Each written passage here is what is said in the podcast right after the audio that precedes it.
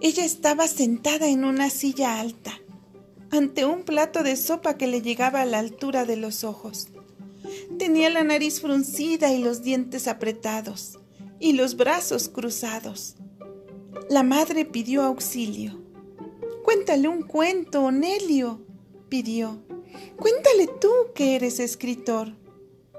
Y Onelio Jorge Cardoso, esgrimiendo una cucharada de sopa, comenzó su relato.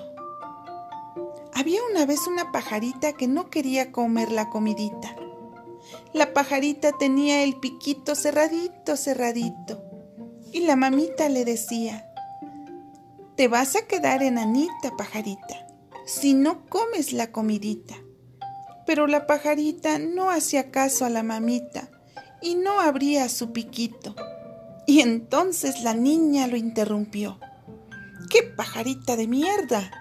opinó. Eduardo Galeano, El arte para los niños en El libro de los abrazos.